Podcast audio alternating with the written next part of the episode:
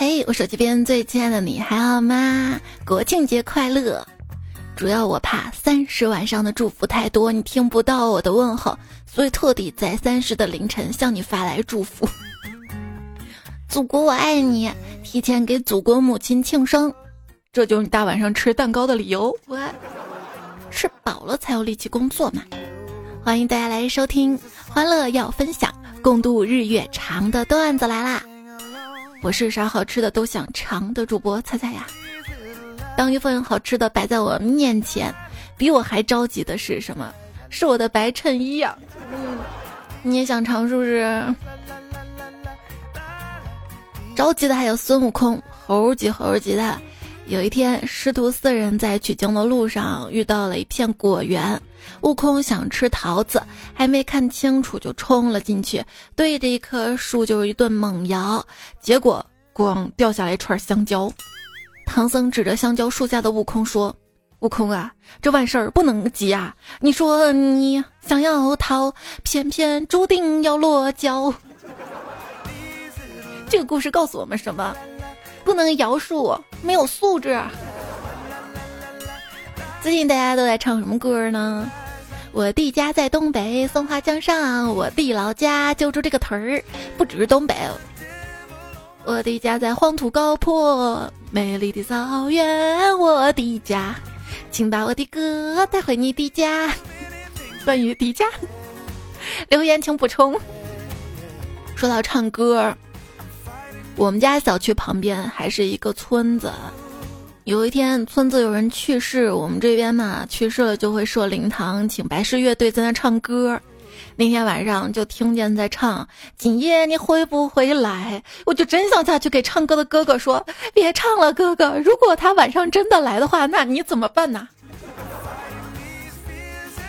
哎呀，不睡觉的理由又多了一个，怕你来，更怕你乱来。之前一晚上没睡的原因是，一直想不明白一个问题：为什么迪迦奥特曼比其他奥特曼更有名儿？反正睡觉前不要想奥特曼。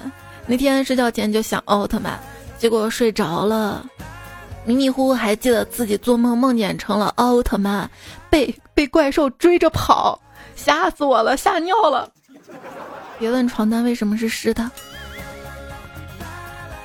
总会有些为什么，就为什么我不怎么玩游戏，又没有看书做事情，也没有恋爱，也没有找人聊天儿，但却总在熬夜。失眠的感觉啊，就是哪怕躺在床上挺冷的，想盖紧被子，但是能感觉到被褥对你的抗拒，就像分手前的对象，睡不着。希望睡着的人窜息。哎，你安的什么心？前任对我的心。身体说你累了，该去睡了。我的大脑不行，在十二点以前倒下，我们就输了。身体，嗯，什么输了？战队输了吗？当你开始吹嘘你睡了多少觉，而不是睡得少的时候，你就知道自己已经成熟了。成年之后，我再也没有见过。比趴在课桌上睡觉还要舒服的地方了。那你没有经历过职场中午躺在椅子上睡觉也挺舒服的。我是二零零零年出生的，这句话给人感觉好像今年才十七岁，但如果说我是一九九九年出生的，听起来就好像已经三十多了。去网吧。网管瞄了一眼我的身份证，就让我进去了。我说：“哇塞，小哥哥，你心算挺快的呀。”他说：“你那身份证一九打头的。”哇，你知道吗？火星的公转周期是六百八十六天，也就是说，火星上的一年约等于地球上的两年。所以，当你三十岁的时候，可以理直气壮的用火星文虚报年龄。啊，我今年十五岁嘞。你到火星上去说吧，而且现在十五岁的朋友他也不写火星文啊啊，那写的什么呢？反正我看不懂，因为我已经不是十五岁了，这个特定年龄才有的。有时候特别想穿越回初中，回去一两个小时就可以，倒不是想改变什么命运的，只是想好好感受一下没有偏头痛、没有耳鸣、没有腰酸背痛的健健康康的自己呀。那长个子的时候腿抽着也挺痛的吧？一晚上一晚上，嗯嗯。长青春痘也挺烦恼的吧？嗯嗯嗯。每个年龄段都每个年龄段烦恼嘛。最近一个调查，九零后成了购买保健品的主力了。开始我就想不通，为什么九零后就成了购买保健品的主力了呢？后来分析了一下，发现跟中老年人的保健品不同的是，年轻人保健品首先跟美容减肥结合的比较多，比如说辅酶、酵素、葡萄籽、胶原蛋白这些就卖的比较好。而且现在生活方式的改变嘛，年轻人会说对自己好一点啊，要爱自己啊，注重生活质量。还有什么红颜色的书上面大把的养生笔记，嗯，种草了，种草了。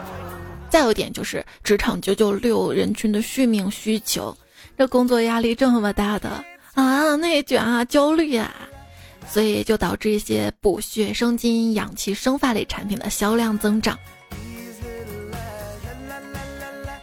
如果早点有人告诉我，财富自由不是想买什么买什么，而是可以不跟傻叉一起工作。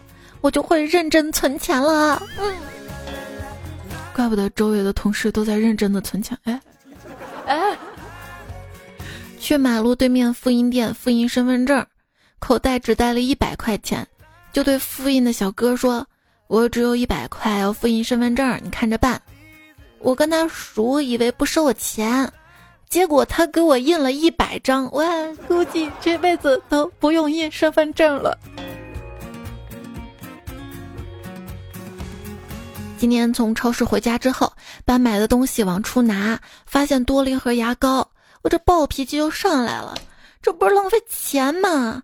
我立马把购物小票拿出来对着看，哦，上面没有啊，我怒气消了一半。那牙膏哪来的？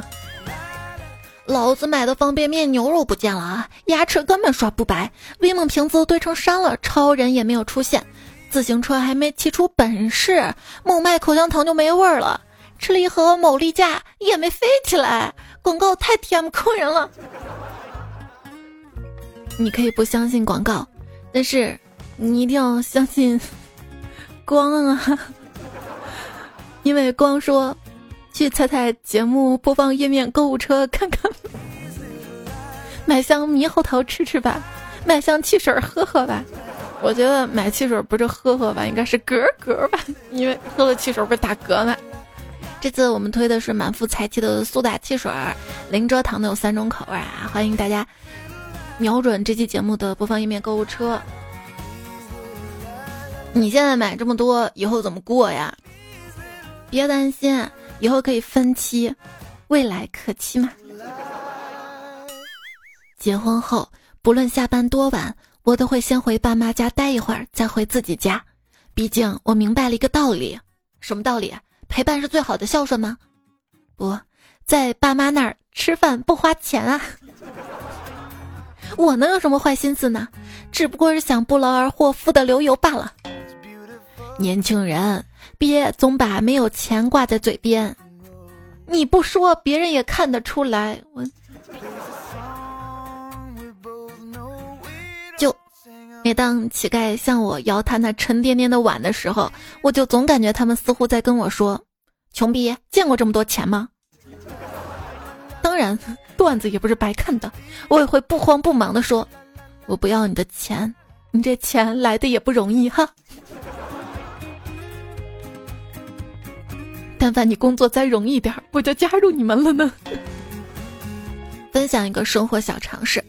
公交卡不能充超过一百，饭卡不能充超过五百以上，不然它就会不见呀。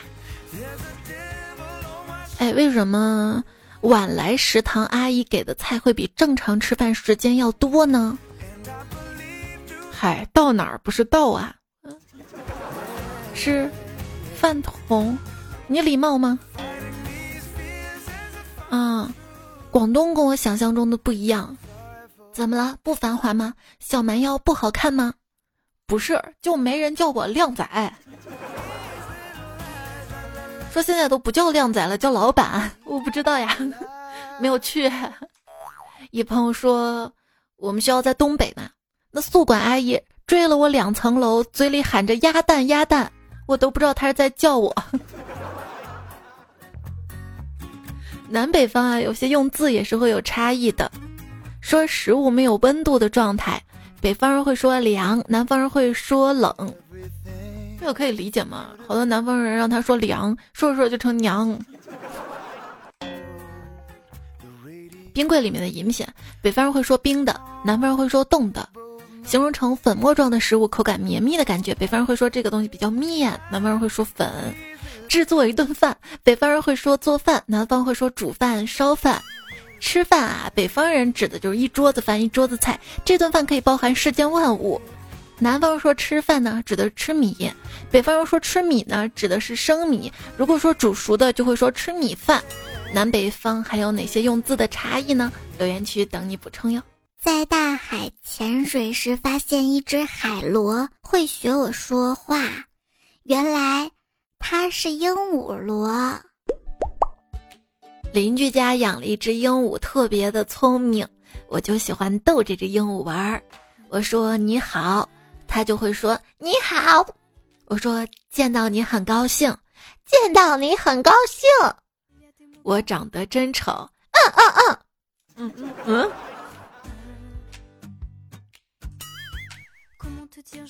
总说杠精杠精，什么是杠？杠就是嗯嗯嗯，你对。杠就是你对。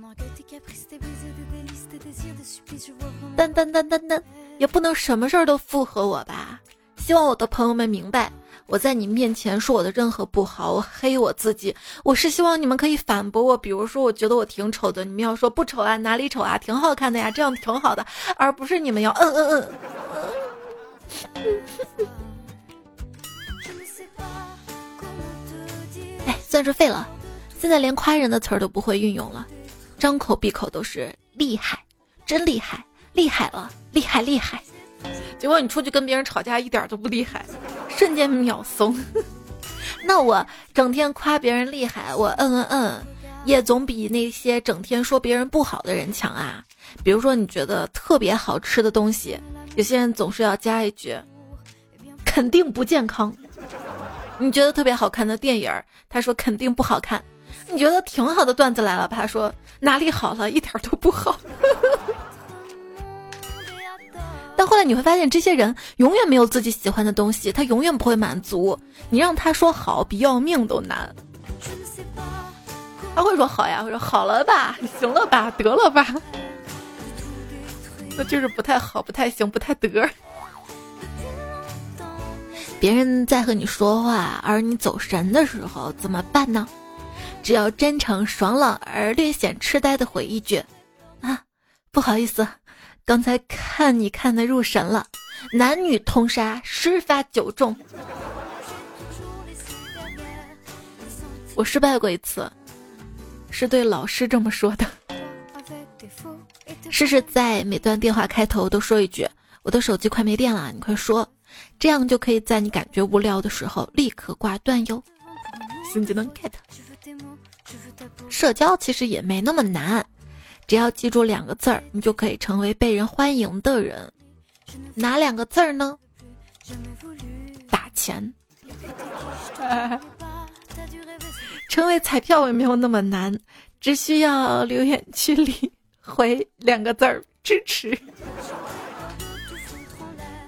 记住，半夜给你猛发食物照片，却不叫你一起出去吃宵夜的人，不可深交。那半夜把你请到家里来吃宵夜的人，那就基本上深交了吧。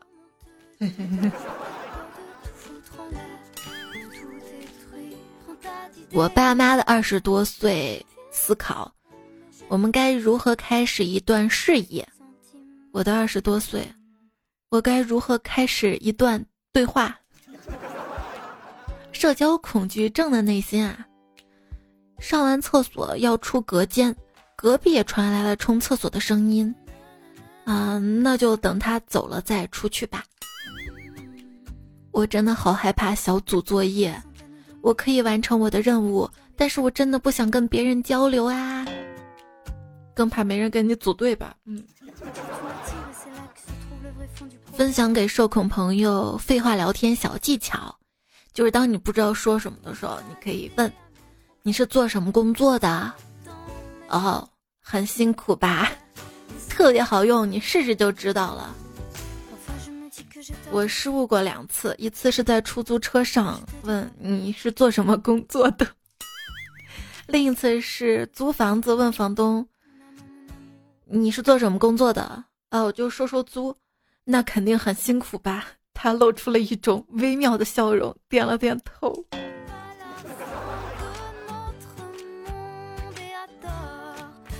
坐飞机，坐我旁边的是位六岁的小妹妹，才一开口就告诉我：“我可能会突然跟你说话，你要准备好哟，知道吗？”哎呦，哎呦，这么会的吗？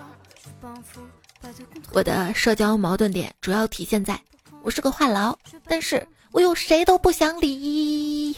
那你就自言自语，段子来了。就是很想一个人待着做自己的事情啊。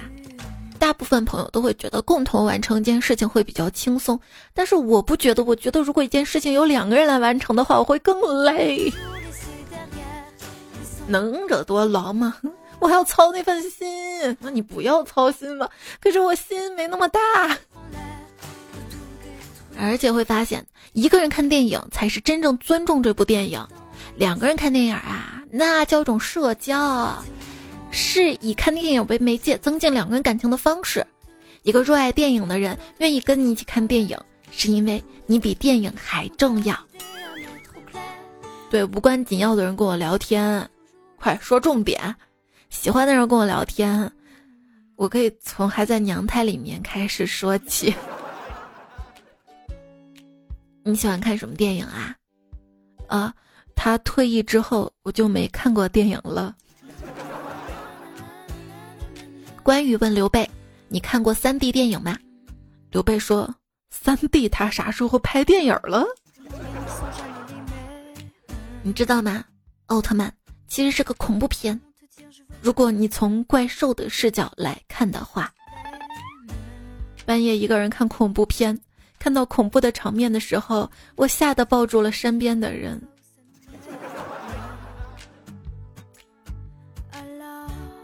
格子跟朋友们讨论电影，他说那画面可刺激了，我说有多刺激啊？他说有真子弹，我说哎呀，有真子弹肯定刺激啊！道具组这么用心，电影肯定很好的啊！然后一群人在我耳边喊是真子弹。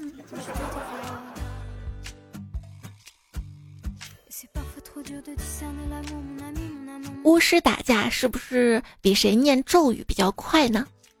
如果是的话，那下岗的奥罗有望再就业成知名的 rapper。你知道中国最早的说唱厂牌是什么吗？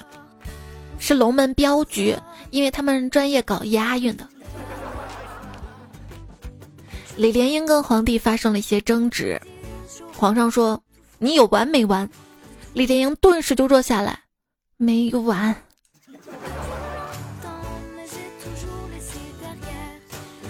闺蜜跟她出轨男朋友吵架：“你这个人渣！”巴拉巴拉啦。这渣男就说了：“你是不是要分手？”对，今天就是要分手。好，那分吧。好，现在既然已经分手了，你就不是我女朋友了。你有什么立场指责我？嗯嗯嗯嗯。模糊看到的，你怎么发现你老婆出轨？有人就说了，总觉得女朋友闺蜜看自己的眼神很奇怪，目光不时的躲闪，认为闺蜜爱上自己，就约了闺蜜出来等她表白，故作高冷的问：“你有什么要告诉我的？”他说：“你都知道了。”嗯，然后我就知道被绿了。现在的渣男渣女太多了，怎么办呢？为了防止大家再被骗。建议大家在谈恋爱的时候呢，让对方先附上前任的介绍信以及授权委托书，还有历届前任的人品评价回复表，以及与自己恋爱的合同。这样，对方如果再敢造次，建议给他一纸休书，顺便填写差评，寄往他的下一任。有差评，人家告诉你啊。有些渣男别前任了，他有的现任现在就跟你在恋爱呀。我的前任刚才说了要跟我复合，我也太幸运了吧！先是中了彩票，然后他也回来了。你个傻憨憨！在这个世界上，有两件事能令人感到不可思议：一件是相爱的人能在一起，一件是相爱的人不能在一起。爱情这个事儿有多随机啊！分手就分手，说我不是奥特曼，是不是玩不起？告诉你们女孩子吧，我们不是要成为奥特曼，只是喜欢那样的英雄。哎，追你的时候消息秒回，天天见面不嫌累，聊到凌晨不想睡，醉到手时无所谓。那个时候啊，关着你打游戏，就一直等啊等啊，等你游戏快要结束的时候，就立刻退出来。就为了让你在组队界面看到我在线，那个时候真的好喜欢你呀！要成为光，因为有怕黑的人。希望你那里永远有光，哪怕是在停电的时候。啊，不，不要停电，停电了你就会节约手机的电量，你可能就不会打开喜马拉雅，就不会听段子来了了。记得订阅关注一下我啊！我的微信公众号是彩彩，微博一零五三彩彩，才是采蘑菇的采。话说，在很久很久以前，地震频发，山崩地裂，江河泛滥，造成了巨大的损失。有这么一个人忧心忡忡，经过多年的研究，利用弹珠和蟾蜍，终于他发明了祖玛。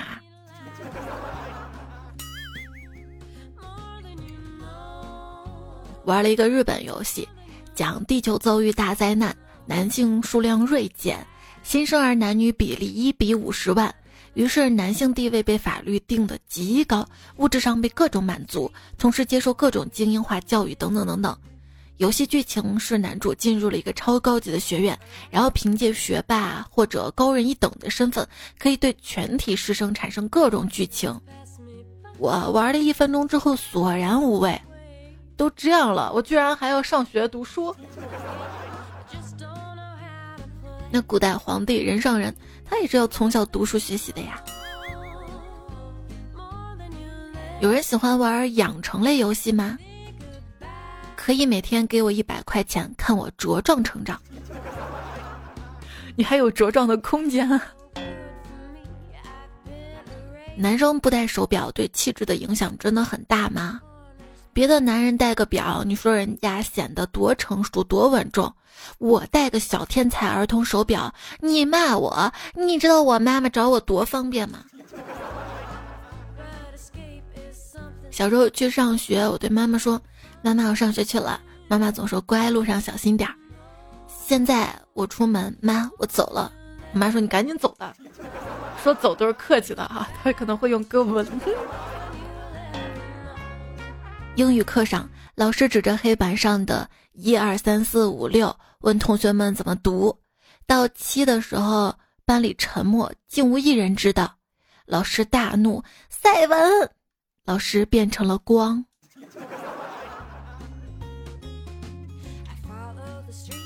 世界上最大的后悔，就是在自己小时候，居然想出那么幼稚的邮箱地址。没事儿，你现在不也不用了吗？就是因为那个地址太幼稚了吗？如果我死了，请不要为我悲伤，赶快集齐七颗龙珠将我复活。小时候特别喜欢打弹珠，一直很珍惜每一个弹珠，啊，也可以叫弹球，又觉得特别的宝贵。直到后来，我爸给我买了一盘跳棋。那天，我的世界崩塌了。童年是我们生命中最短的一部分，但在我们的记忆中却是最长的。为什么小时候喜欢日出，现在喜欢日落？因为下班的时间到了。你自己想想，日落了就下班了吗？下班不都天黑了吗？而且小时候也不喜欢看日出吧。不过现在都不太喜欢看日出。有那功夫，我要睡懒觉。嗯，明天就放假啦，就可以睡懒觉啦。希望在我睡觉的时候，不要有人在我耳边说：“整天就知道睡，你怎么又躺着？你太懒了。”嗯。你可以责怪一个男生没有梦想，你也可以拆穿一个男生的坚强，但是你绝对不能告诉他们，这个世界上没有奥特曼。我知道这个世界上没有奥特曼，我都说了嘛。我也不想成为奥特曼，但我想成为英雄呀。小时候花了一百多块钱买了个神光棒，结果不能变身，老板说我的光能不够，于是我就去太阳下面站了一下午。都晒黑了，还是不能变身。小时候以为自己也能变成光，长大之后发现自己其实是奥比克。不管你是多么好的一个人，在别人的故事里，你可能就是邪恶的。我们没有实现小时候的梦想，不是我们的错，因为从那以后，世界已经发生了很大的变化，以至于那些梦想从不太可能。变成了不可能。就小时候我们想改变世界，现在啊只想生活能够过得好一些。他打不完的怪兽，我也一样打不完的工。恍然大悟，猜一个人物是奥特曼，因为他啊的特别慢。以前以前以前还有 ATM 机打一个人物，奥特曼，因为 ATM。一直有个疑问，为什么每次奥特曼被怪兽打的不行了，才放激光杀死怪兽呢？直到后来看到了个评论，才使我豁然开朗。评论说：“你斗地主直接扔炸弹啊！”也不是不行。呃，好像是不行。不是因为你是奥特曼才能变成光，而是因为心中有光才能成为奥特曼。所以要一直有光，相信光。有人说啊，中年是一生中最难的时刻，因为上有老下有小，都要靠你养活照顾。但是反过来想想。中年也是一生中最幸福的时刻，因为父母、孩子、爱人都在。运气好的话，可能爷爷奶奶、外公外婆也有在世的，能有这么多人陪伴自己，真的挺不错的。中年人最需要学会的一个技能就是知足。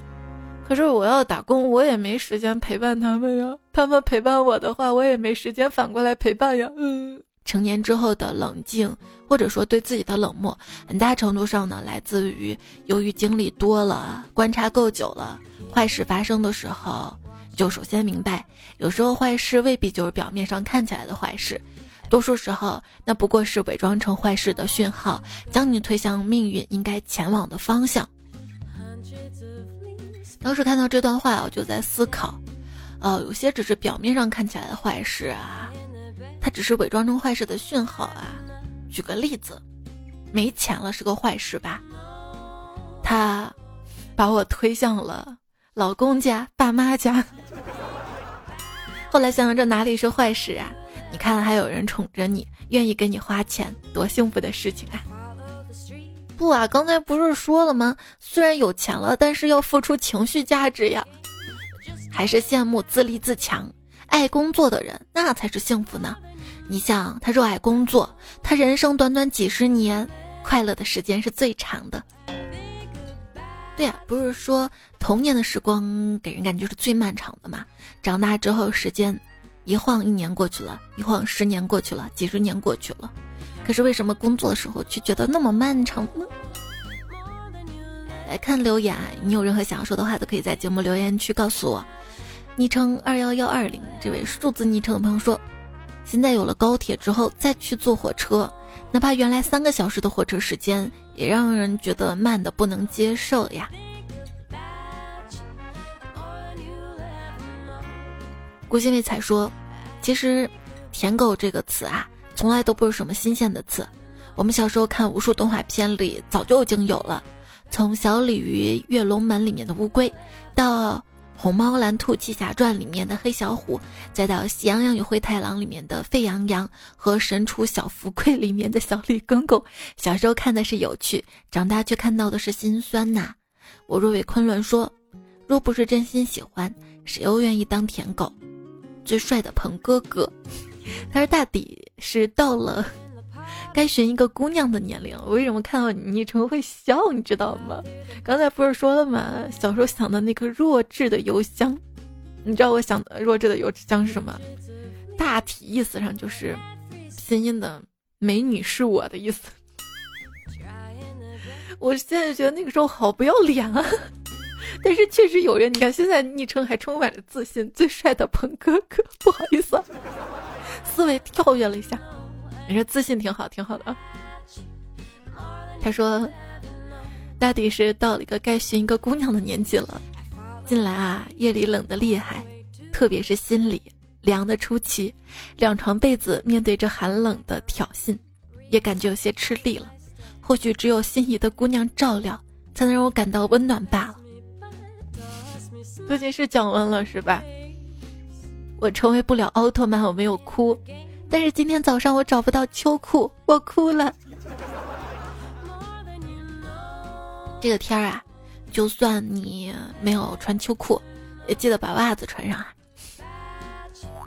昵称为昵称被占用的平安喜乐，他说低情商，你懂个屁；高情商，你这个人很有想法哈。在我心说，牛羊的社恐症应该比鱼虾强烈，因为他们比较难熟。哎呀，讲个段子都把我讲饿了。这大半夜突如其来的饥饿感呐，比恐怖感还恐怖。他还说啦，说到恐怖，他们的蛇啊、老虎啊，还都在明处，可是我老婆就不知道藏哪里了。说的是上上期哈，许仙的蛇啊，还有母老虎啊、河东狮比较恐怖。车吉龙说：“彩彩，我以前叫敢敢，勇敢的敢，因为偷了你的心，现在叫憨憨。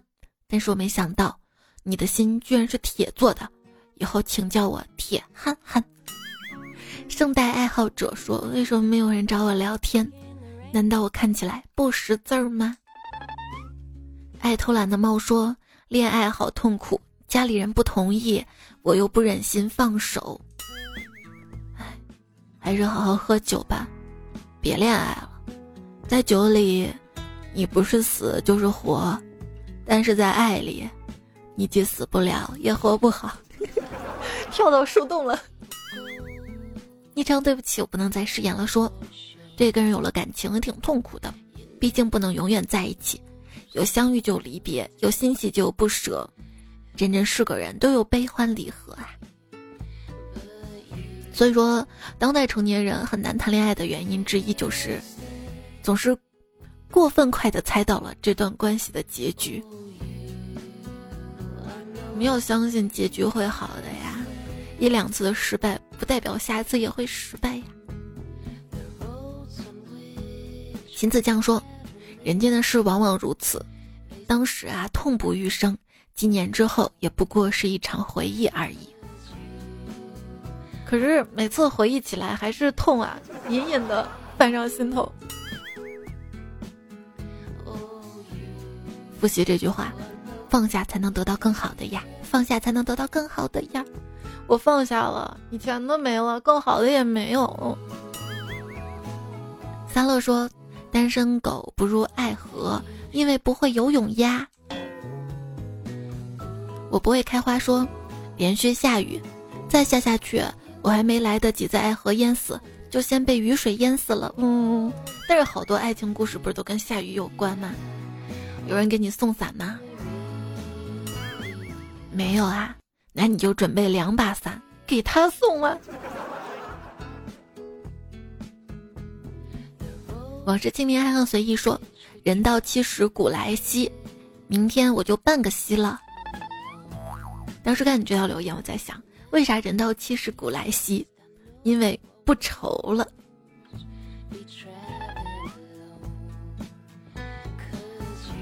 阿里黑说：“我十岁二十，虚岁三十，一晃四十都要五十的人了。我觉得我都快老了，我夜夜睡不踏实，打游戏迷迷瞪瞪的，活到这一份上，我早就不怕输了。哎呀，岁月不饶人呐！已经五十三岁的我，已经失去了英年早逝的机会。小小的钢炮说：“总有人教你长大，但是方式不值得感谢。时间识人，不经一事不懂一人。”彩色小橙子说：“彩彩，回想一下我妈小时候说我再怎么怎么就剁了我的腿，又剁了我的手啥的。想想如果她真的砍的话，那我现在就只剩头了吧？”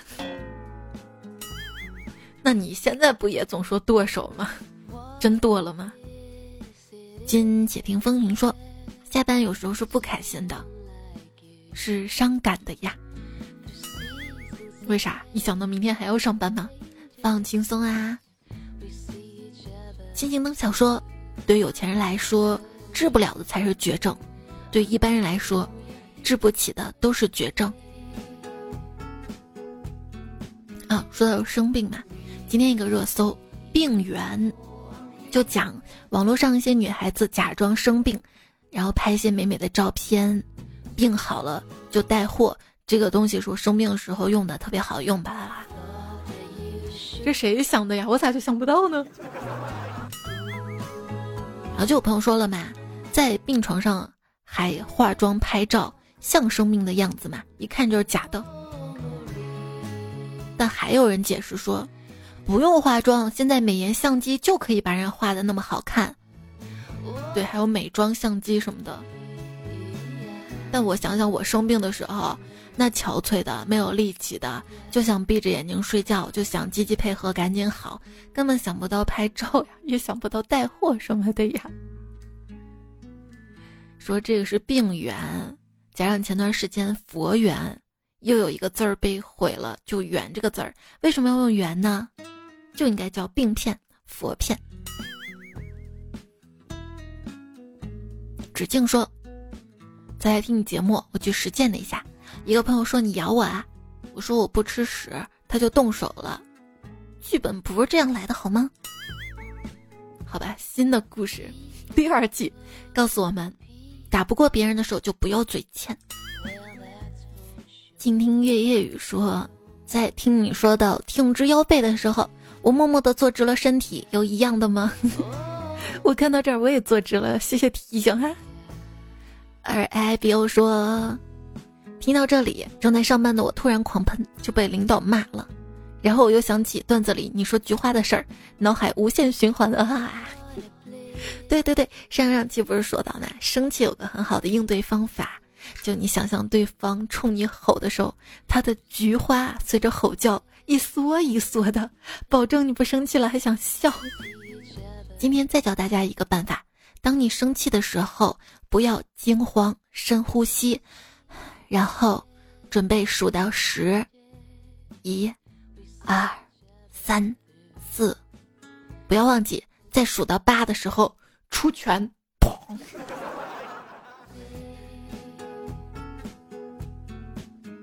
给对方个不经意吗？乾隆在院说：“最近牙龈肿了，带着左边半个脸都肿了，好可怜啊！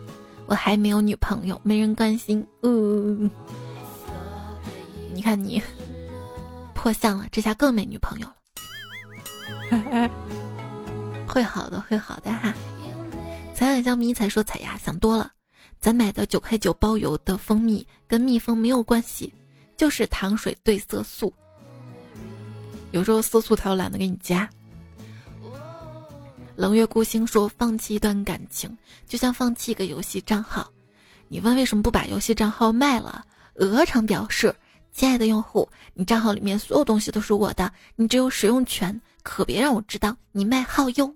”他说：“你们俩为什么分手？我是社恐，他是社交悍匪。社交悍匪是什么？比社交牛叉症更牛的。”比社交虎差症还虎的，是不是？他还说：“条条大路通罗马，千百行行出状元。首先你得上道，然后你得入行，说白了你得动起来。每晚喝完鸡汤睡大觉是不会有结果的。你这个不是鸡汤吗？你知道鸡汤的反义词是啥吗？我跟你说是鱼汤，咸鱼的鱼。胡帅说：“众所周知，带鱼出海就会死。我现在知道带鱼应该怎么养。捕捞上来之后，立即放到一个缸里面，然后在他耳边一直问他：车贷还了吗？房贷还了吗？孩子补习班费用交了吗？保险交了吗？不断的给他施压呀。嗯，带鱼是深海鱼，要高压才能活呢。知道真多，还是亲情灯小说。”那头从明朝活到现在的鲸鱼，据说运动量非常小，所以生命在于运动吗？生命在于没人捕捞你。韩立秋说：“鱼有侧线，好像在嘲笑我没有马甲线。”咦，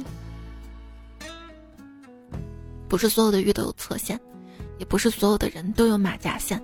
好啦，不要焦虑了。Frank 说。如果彩彩读新闻稿，不知道效果会怎么样。我最近读了好多，不然你以为那些 AI 语音哪来的？肯定不是节目里抠的，节目有 BGM，它不好抠的。我自己重新录了好多好多好多。苦心儿说：“你猜我听到啥了？刚才听到了彩彩配音的乌兹别克斯坦大叔做的手抓饼。彩彩，你咋？”啥都配音呀，那是 AI 语音合成的哈。不乖的臭猪说：“有个叨叨韩剧是你吗？刚刷到，赶紧过来问问，真的超级像啊。”还有相濡以沫说：“我也发现了，你声音的号是用你 AI 声音做的吗？对，如果很像的话，大概率都是了吧。那你记得也关注一下。”因为他们支持我啊，用我的声音啊，你们支持他呀，他又支持我呀，也就是间接的支持我呀。而且我偶尔也会在这些特别支持我的号当中直接客串啊，不是 AI 的，看你能听出来吗？我还打算把一些 AI 的声音放到段子来了当中读读留言，看能听出来吗？幼稚园大班首富说，每次听节目的时候都会出现一句“小免出广告”，想知道小免出是谁？是想免除吧？想免除广告打扰，想免除。我也是读了之后才反应过来。牛奶这只狗说：“菜是不是看不见啊？总是撞到我心里啊！刀收起来，架得我脖子痛。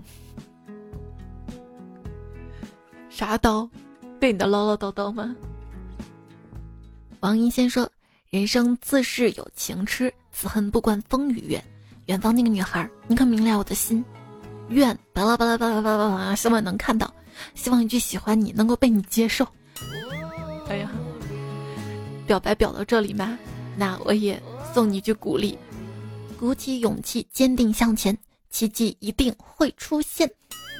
你好，我是奥特曼，我现在受伤了，需要一个人类男孩子的点赞才能痊愈。还有，你相信光吗？